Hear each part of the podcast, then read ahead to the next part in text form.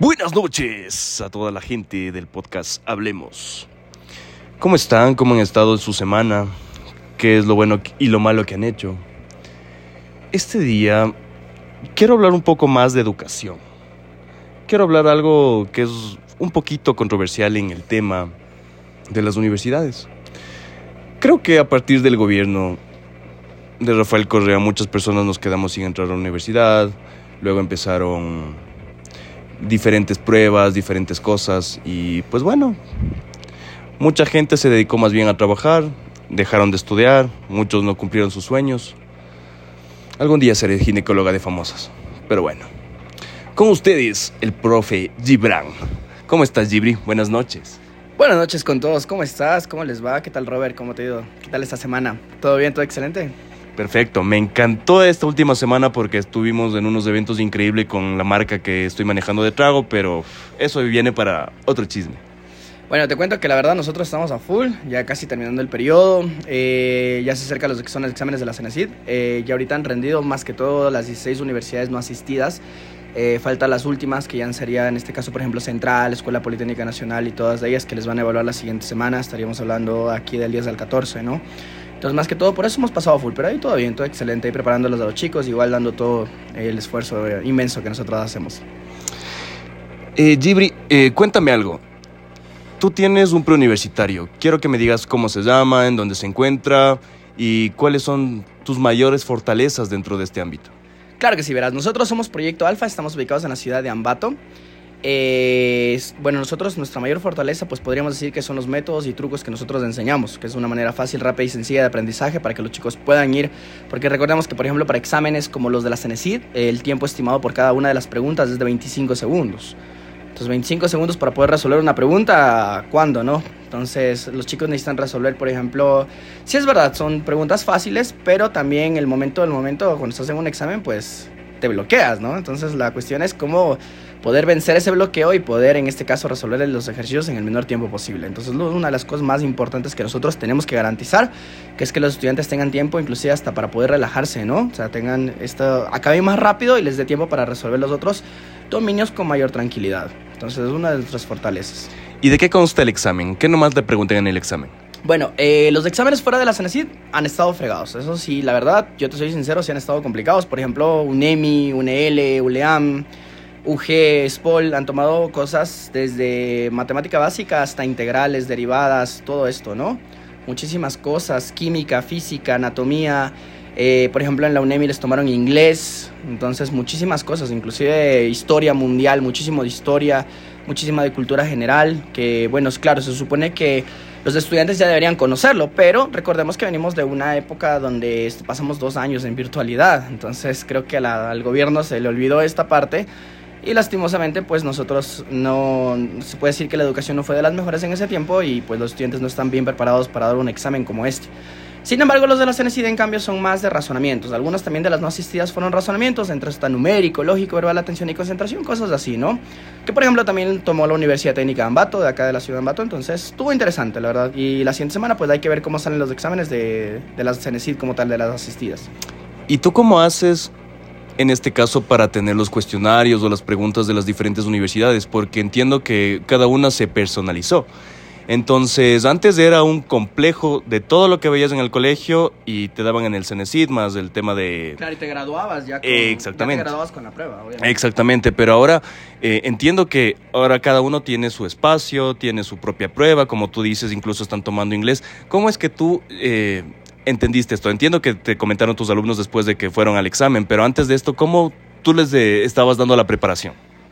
Claro, o sea, prácticamente nosotros nos basamos en pruebas anteriores. O sea, nos guiamos todo en lo que son procesos anteriores de la CENESID. Porque, por ejemplo, recordemos que antes de la CENESID las pruebas eran de las universidades. Entonces, después pasaron a ser de la CENESID y ahora nuevamente retornamos al modelo educativo anterior. Entonces nos guiamos, por ejemplo, pruebas universitarias de periodos anteriores a la CENESID, pruebas del ENES, pruebas del ser bachiller, pruebas del EAES, pruebas del transformar y en todas esas pruebas sacamos un compendio de ejercicios que creemos que es lo que más les conviene. Y obviamente por la buena selección que se hace es que nosotros garantizamos una buena educación en esa parte, ¿no? Pero sí, o sea, realmente, y uno de los temas que, sería importante tratar es el hecho de que, por ejemplo, la educación actualmente, bueno, no sé, yo creo que aquí soy libre de decir mi opinión y en realidad... Eh, Me parece mal, o sea, yo creo que realmente es una situación mala. Eh, es una situación en la que la CENESID no ha garantizado realmente eh, lo que es un estudio, más bien dicho, un proceso correcto. Por ejemplo, digamos, yo, chévere, me postula la UNEMI, ¿no? La UNEMI ya hace todos sus procesos, o la UTEC, por ejemplo, que sucedió en la Universidad Técnica de Quevedo. Entonces, ya hago todos los procesos, ya me dan cupo. ¿Y qué pasa, por ejemplo, si yo soy tan buen estudiante que obtengo cupo en absolutamente todas las universidades? Ya, me postulé a cinco universidades, de las cuales cinco me dieron cupo. Entonces, las cinco tengo cupo, pero no puedo aceptar los cinco cupos, tengo que aceptar uno solo. Eso quiere decir que hay cuatro cupos que cuatro personas se lo perdieron por una mala organización. Entonces, eso a mí, por ejemplo, no me parece correcto. Entonces, debían haber garantizado un solo sistema de postulación. Está bien, las universidades que tomen su examen, pero las postulaciones que los guíe directamente la CENESID. O sea, en las 14 universidades yo creo que no habría ningún inconveniente, pero en las otras, ¿qué va a suceder?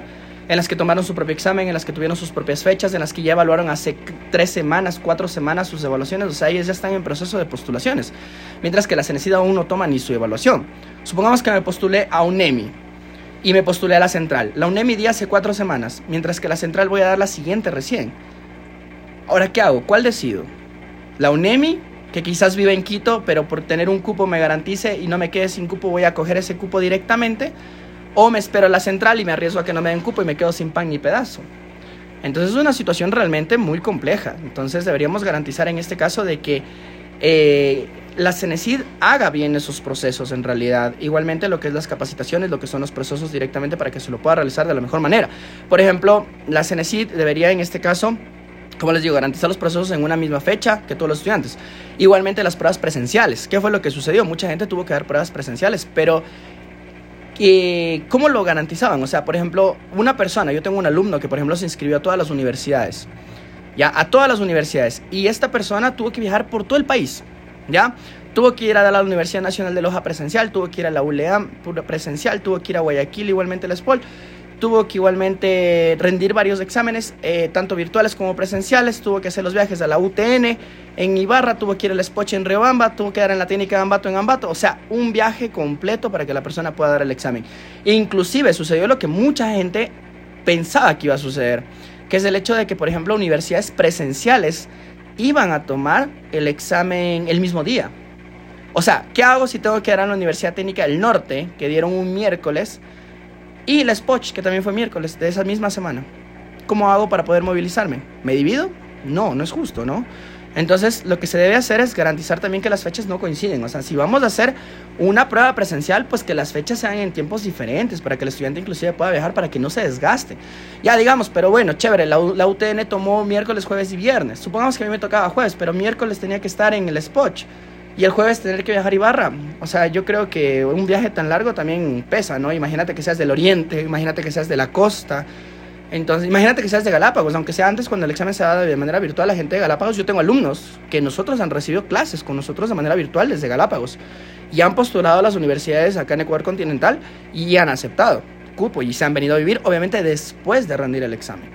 Pero no un viaje para poder dar un examen donde no te garanticen ni siquiera los temarios. Por ejemplo, había mucha gente que hizo, hubo polémica, el hecho de que mucha gente dijo, eh, por ejemplo, yo personalmente a mí no me pareció. La Spoch mandó un temario dos días antes del examen. O sea, dos días antes del examen y fueron mil páginas. ¿Ya? Mil páginas. Ahora imagínate cuántos ejercicios por página, ¿no?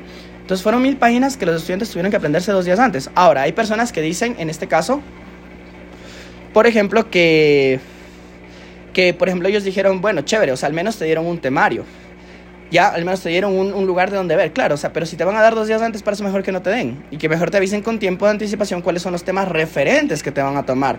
No que te den los ejercicios, ok, no me den los ejercicios, pero al menos denme los temas para poder estudiar, para poder prepararme.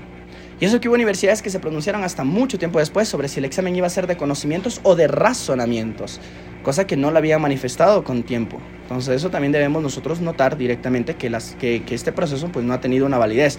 Quizás las universidades podamos decir que ha sido por el hecho de que, de que por ejemplo, mmm, no tuvieron tiempo. Ok, ya chévere, fue un cambio radical eh, un cambio que la Cenecid dijo no va más la Cenecid, eh, las que quieran ir solas van solas y las que se lanzaron solas pues tuvieron este proceso, que digamos no fue del todo el mejor, ¿no?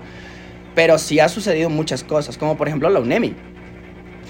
La UNEMI les dijo a las personas, ok, mira, vamos a hacer algo.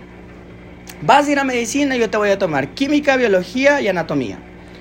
Pero llegó el día del examen y eso fue un solo banco de preguntas. Eso quiere decir que aparte que hicieron que las personas se confiaran, muchas personas eh, perdieron tiempo, ¿no? Perdieron tiempo solo estudiando anatomía, solo estudiando biología, solo estudiando química.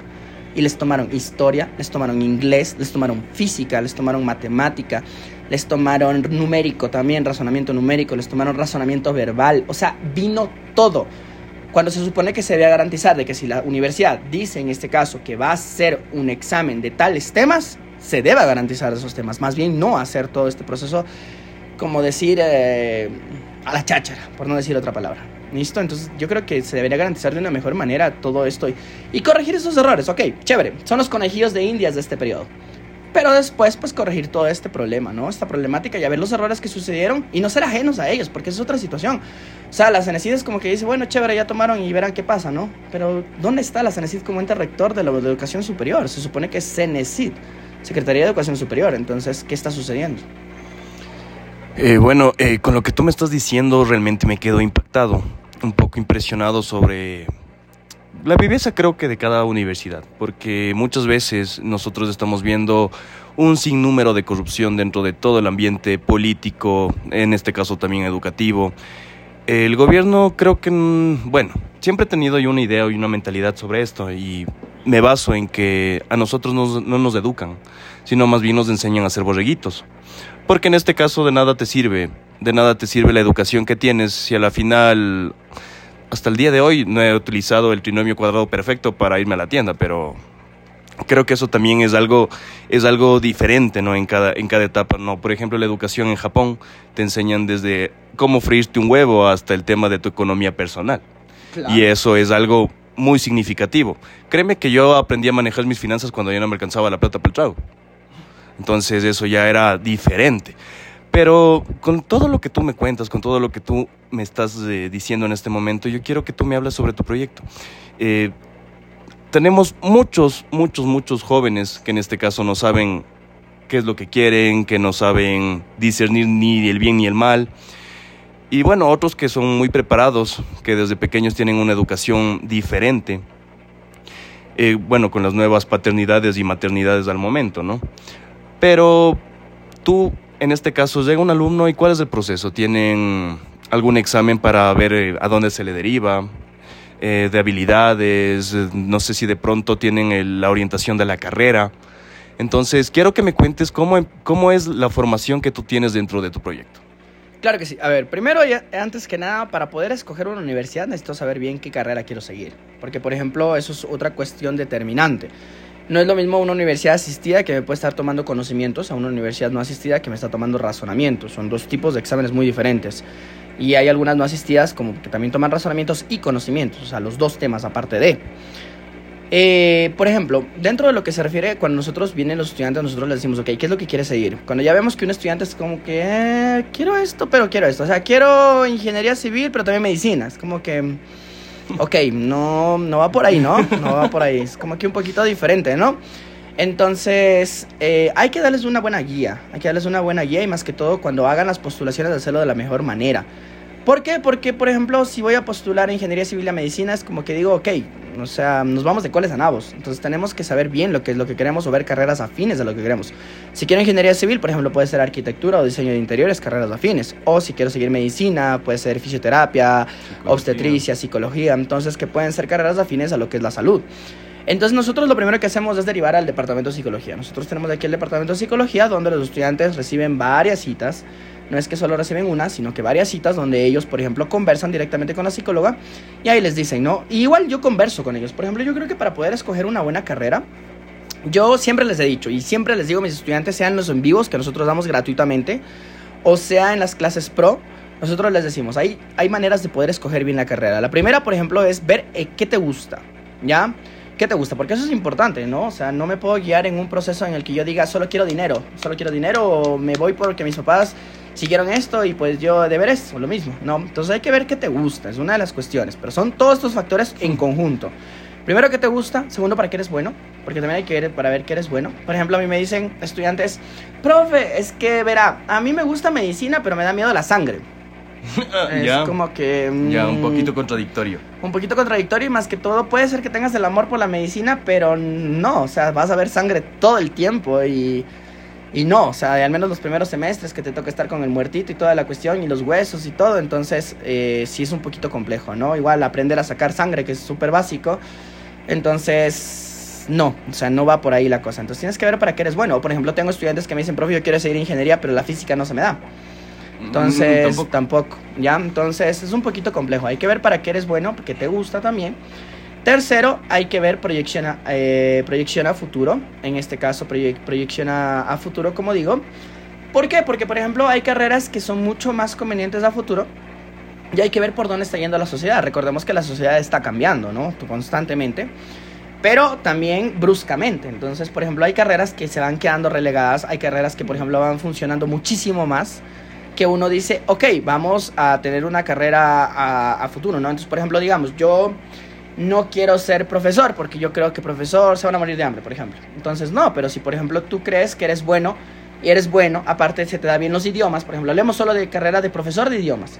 Ya si eres bueno, eh, sabes bien idiomas y aparte de todo ello, por ejemplo, tú dices, no, tengo, tengo la proyección a futuro de que yo voy a ponerme un instituto. Imagínate cuántos ingresos tendrías por un instituto de inglés, donde tú certifiques directamente que las personas van a obtener su suficiencia de inglés. Al menos aquí en el país, que es algo básico para poderse graduar de las universidades, que bien las universidades los garantizan, pero también pueden tomar sus cursos aparte. Entonces cada vez la gente busca viajar más, la gente busca querer conocer más del mundo y para ello necesitamos idiomas. ¿Listo? O por ejemplo, profesor de matemática, ¿no? Yo digo, ok, no, como profesor de matemática, ¿qué voy a hacer? Pero por ejemplo, puedes... El odiado. El odiado. Claro, pero puedes ponerte un preuniversitario. No, pero puedes hacerlo, ¿no? En ese caso, entonces, salir adelante con tu proyección a futuro. Obviamente también depende mucho el, el ñeque que tú le vayas a poner a direct- a directamente a las cosas. Y si me gustan las mujeres, la farra y el alcohol, ¿qué profesión podría seguir? Nada que ver eso. Y una recomendación. Bueno, después les doy esas recomendaciones. Eh, dentro de lo que se refiere, por ejemplo, en esta parte, igual, esa es la tercera, ¿no? La cuarta yo creo que sería muy bueno conocer la malla curricular de las universidades, porque hay muchos estudiantes que se confunden en qué es lo que van a estudiar. Por ejemplo, a mí me pasó con una chica de Quito que me dijo, profe, yo quiero seguir ingeniería química. Y yo le dije, claro, chévere, me pareció una muy buena carrera, eh, investigación, ¿no es cierto? Igual trabajo directamente en las empresas. Dije, bueno, está muy bien, pero le dije, le digo, ¿y por qué quieres seguir ingeniería química? Me dice, porque no voy a ver nada de matemáticas ni nada de física. Y yo le dije, mm, ok, me, a ver, no quiero que te pongas mal, pero necesito que revises la malla curricular. Ah, tomemos una universidad, la Escuela Politécnica Nacional. Y dentro de la Escuela de Politécnica Nacional, la carrera básicamente todos los primeros semestres era matemática y física, y cálculo, y ecuaciones diferenciales. O sea, ¿cómo quieres ir a una carrera si no conoces qué es lo que te van a dar? Entonces, por ejemplo, hay estudiantes que me dicen, profe, yo quiero seguir, por ejemplo, administración de empresas, porque igual no voy a ver matemática.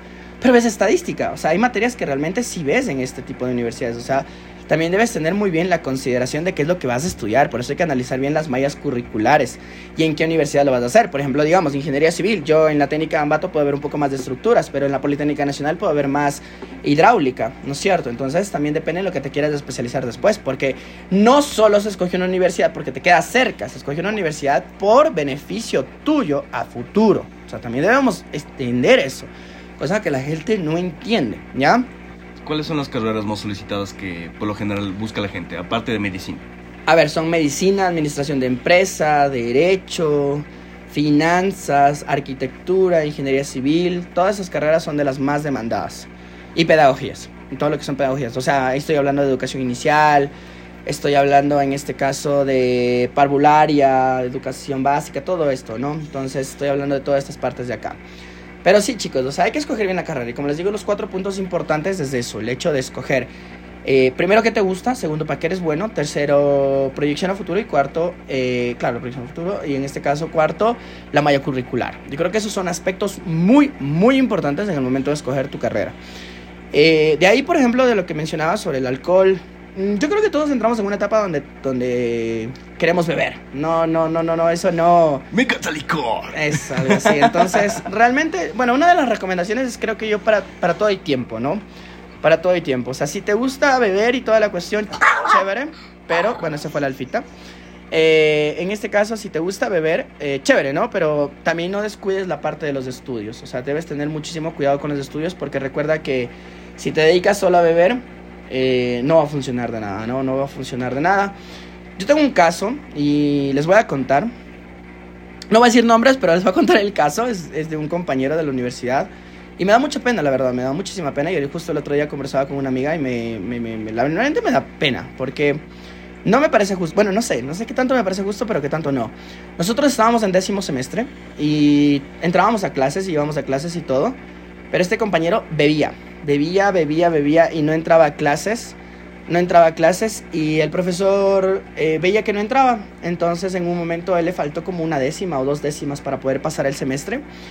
Y el profesor le dijo, mire, ¿usted sabe que no viene a clases? Y le dijo, no, se queda supletorio. En el supletorio le hizo jalarse y se fue a la... Con nosotros eh, éramos cierre de malla. Como éramos cierre de malla, no podíamos, no podíamos repetir el semestre como tal, pero sí el siguiente semestre dar una prueba complexiva. Nunca me pasó en la universidad y gracias a Dios jamás me pasó eso, pero a mi compañero sí le pasó, sucedió esto y tuvo que dar este examen. Lastimosamente este examen no lo pudo aprobar como ya no tenemos tercera matrícula, como ya no tenemos más semestres debajo de nosotros, porque era última malla, él lastimosamente perdió toda la carrera y tuvo que regresar a los primeros semestres. Y fue por el hecho de que iba y bebía todo el tiempo, todo el tiempo fuera de la universidad, no entraba a clases.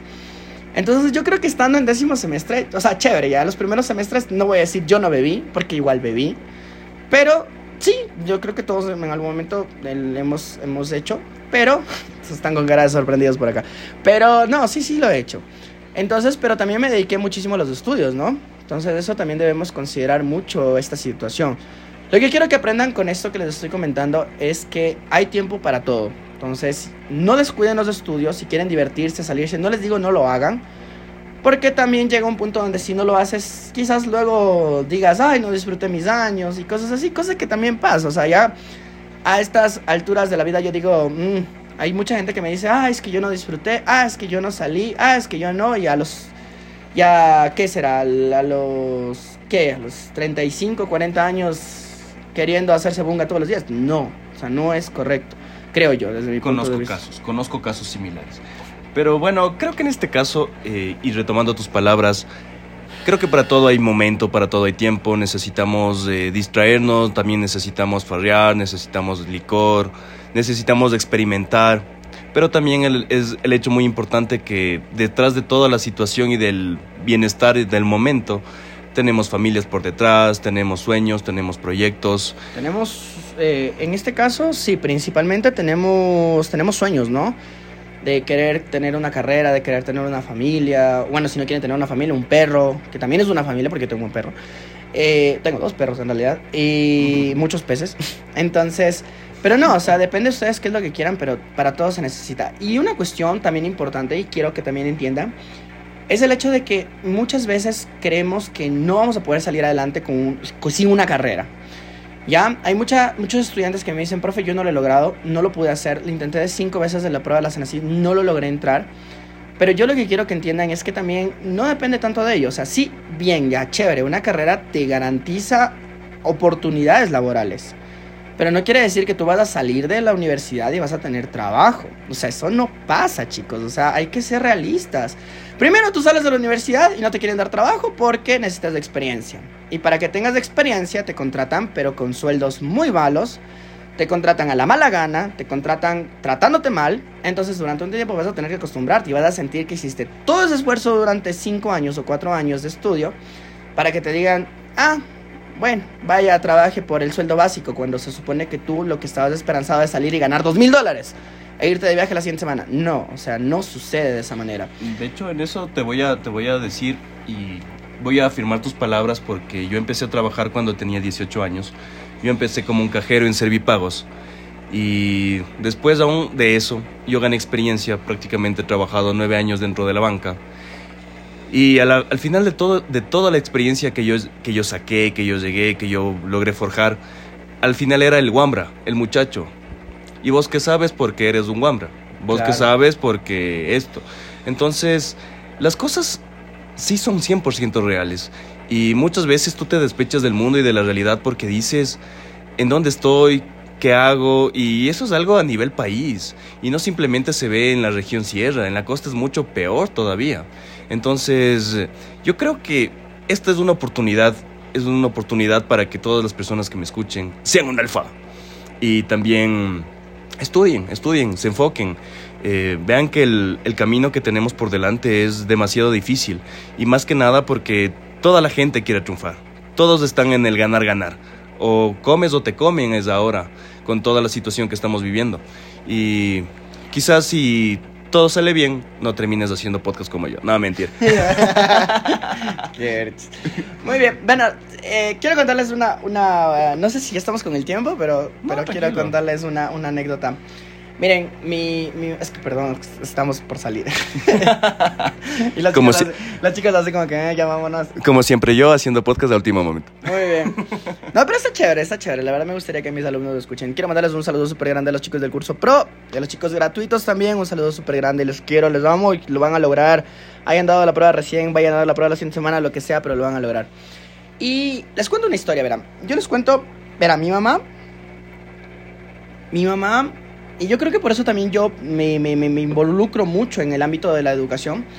Porque cuando nosotros éramos, éramos niños, mi papá estudió la universidad, él estudió psicología, pero mi mamá nos cuidaba a nosotros y lastimosamente mi mamá no pudo estudiar por el hecho de que eh, nos tenía el tiempo ocupado, obviamente, ¿no? El tiempo completamente ocupado. Entonces, ella siempre se dedicó a los negocios, pero era muy buena. O sea, ella siempre fue excelente. Siempre fue excelente. Y intentó estudiar un tiempo, pero ya era muy tarde. O sea, también ya dijo, no, yo qué voy a hacer a esta edad.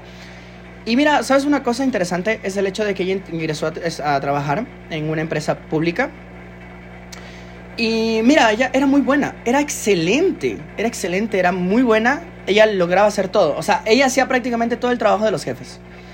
¿Ya? Pero nunca la pudieron ascender porque no tenía un título.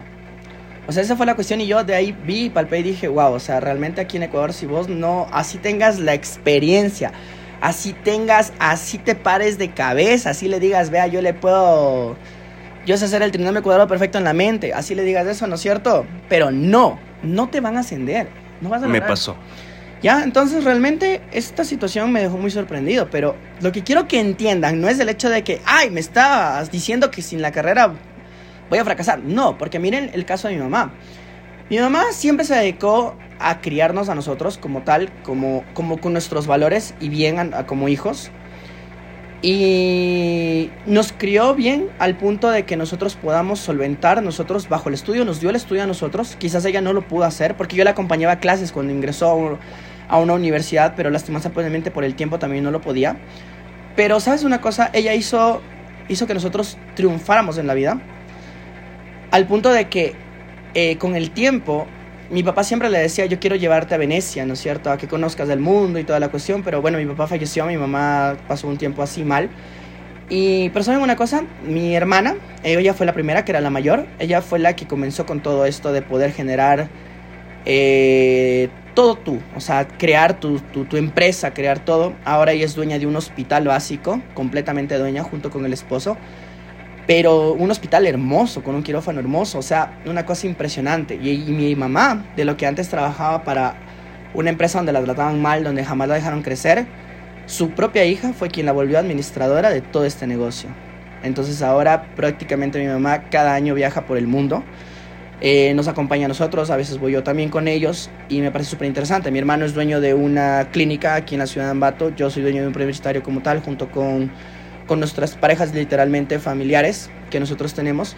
Y es impresionante, o sea, es impresionante y decimos, ok, quizás mi mamá no pudo estudiar, no pudo darse la vida que ella quiso porque no, no hubo la oportunidad de poder estudiar, pero crió tres hijos que realmente la amamos y realmente la queremos y realmente le retribuimos todo lo que podemos cada vez y cuando. O sea, mi mamá dice, quiero un chocolate y los tres hijos es corriendo a darle un chocolate. Quiero esto y esto tiene. Entonces, no se sientan mal por el hecho de no estudiar, más bien dicho, apoyen a los que crean que ustedes eh, van a ser parte de van a ser parte de su futuro. Apóyense muchísimo, eh, guíense por los buenos, guíense por los buenos, eh, por los buenos pasos, por las buenas situaciones, hagan bien las cosas, eh, dedíquense al 100%, amen a su familia. Quizás ustedes digan, ay no, pero profe, ¿cómo me va a decir que yo amo a mi familia si con mi mamá yo no puedo? Vean, yo con mi mamá, me- mi mamá me lanzaba el sartén. Qué bendición. Mi mamá me lanzaba el sartén, o sea, literal, mi mamá me, me, ha dado palizas donde palizas de las de verdad, o sea, ya a estas generaciones no les veo que les peguen, pero a mí me daban duro. ¿Cuántos traumas te causaron esos sartenzazos? Ay, qué bestia, yo sí te contar. Eso creo que tiene que ser otro podcast. porque te juro que ya es muchísimo, pero... Pero realmente yo creo que todo eso confabuló a que nosotros seamos buenos hijos. Entonces, siempre he dicho, nosotros no tenemos amigos. Más bien dicho, los amigos son tu familia. Y quizás tú pienses que ahorita dices, no, profe, o sea, mi familia yo no la puedo ni ver porque ni me apoyan ni nada. Pero con el tiempo son los únicos que quedan. Ya, con el tiempo son los únicos que quedan. Y yo creo que eso no lo entiendes ahorita. Quizás tengas 17, 18 años. Yo a los 18 años me alejé de mi familia. Me alejé por 3 años sin verlos. 3 años. Y a los 3 años decidí volver a, a compartir con ellos. Y ahora desde los 21 hasta los 26 años, 27 que casi ya tengo eh, he podido compartir con ellos directamente y ha sido una de las cosas más impresionantes poder ver a mi sobrino, poder crecer a, mis sobrinos, eh, compartir con ellos, compartir fines de semana y realmente me la paso bien. Quizás no salgo de farra ya todos los días porque ya pasó mi época de salir de farra todos los días. O sea, si yo ahora tomo, paso tres días con malestar. Pero yo digo, vale más pasar en familia que pasar eh, borracho por algún lado, ¿no? O sea, realmente a mí, digo, sí, me gusta, pero no es a lo que yo le pondría empeño, literal. Entonces yo le pondría muchísimo más empeño a lo que es la familia, a lo que es los estudios, a lo que es realmente lo que importa. Como les digo, el estudio no te da todo, quizás te enseña muchas cosas porque recuerda que en la universidad no ves nada de lo que realmente aprendes en el trabajo. Lo que te enseña es la experiencia. Eso es lo que te enseña. Porque en la universidad ve tíos, vos ves un semestre, seis meses te olvidas el siguiente semestre. Pero llegas al trabajo y aprendes a hacer las cosas. Entonces ahí es donde aprendes a ser luchador, donde aprendes a hacer todo esto. En la universidad es lo que te enseña, yo creo que la universidad más importante que enseñarte conocimientos, lo que te enseña es realmente perseverancia. Entonces, eso es realmente una de las cosas más importantes. Y eso, chicos, realmente muchísimas gracias. Robert, para mí ha sido muy chévere poder conversar contigo. No sé cuándo se sube este podcast, pero estoy con todas las ganas del mundo de poderlo enviar a los chicos. Porque me gustaría que escuchen esta historia que quizás no pueda compartir en clases. Ahorita más luego. ¿Ahorita más luego? Ahorita más luego. Entonces hoy mismo les mando. y bueno, con todo lo que nos acaba de decir el profe Gibran, creo que es importante y más que nada saber escuchar. Hoy tenemos la comunicación por miles y no, no, nos sentimos escuchados, no sentimos que nadie nos apoya y es algo normal, es una etapa de nuestras vidas donde nosotros tenemos que aprender. Y yo aprendí a las malas, aprendí cayéndome muchas veces, aprendí llorando solo muchas veces. Y ahí es donde estuvo, estuvo mi familia, estuvo mi mamá, estuvo mi madre. Eh, es a la persona a la que yo más le he sacado canas verdes y a la que más le agradezco por, por seguirme apoyando. Cuando no tenía nada, ella me lo dio todo. Y cuando todo sucedió, todo pasó, me di cuenta que una pareja tampoco se queda, que un hermano también te puede dar la espalda pero tu madre está ahí. Tu mamá, tu papá, muchas veces terminan siendo tu compinche. Y tú que me estás escuchando en este momento, quiero que recuerdes que nunca es tarde para empezar, nunca es tarde para empezar un proyecto. Y como les digo siempre a todos, pórtense mal y nieguenlo todo. Chao, chao.